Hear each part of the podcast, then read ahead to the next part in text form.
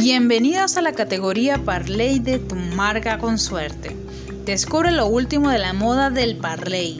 ¿Y sabías que existen apuestas Sport o también conocidas como apuestas de games ¿Sabes qué son y para qué sirven las apuestas Sport?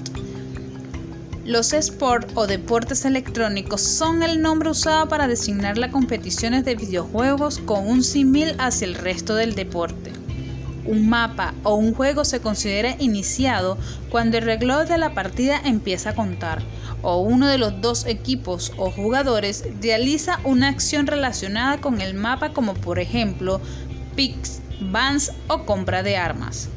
Las fechas y las horas de inicio de una partida son meramente informativas y pueden no ser precisas. En caso de aplazamiento o suspensión temporal de una partida, se define un plazo máximo de programación de la misma de hasta 48 horas respecto a la hora inicial programada, transcurrido el cual, sin que se inicie o reinicie la partida, se anularán los pronósticos no resueltos en el momento de la suspensión. Si un evento se suspende durante la celebración del mismo y no se reanuda durante el plazo máximo, se reprograma definido se anularán en el término de dichos periodos todos los pronósticos que no estuvieron resueltos en el momento de la suspensión.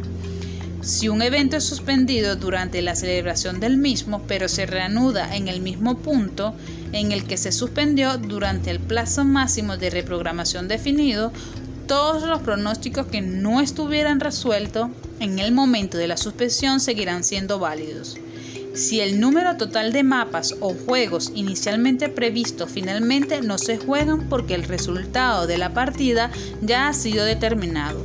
Los pronósticos a ganador de la partida mantienen su validez, pero los pronósticos que no se hayan dispuesto se consideran nulos. Las apuestas se, resolverán según la retransmisión oficial, los resultados publicados por el ente organizador del evento.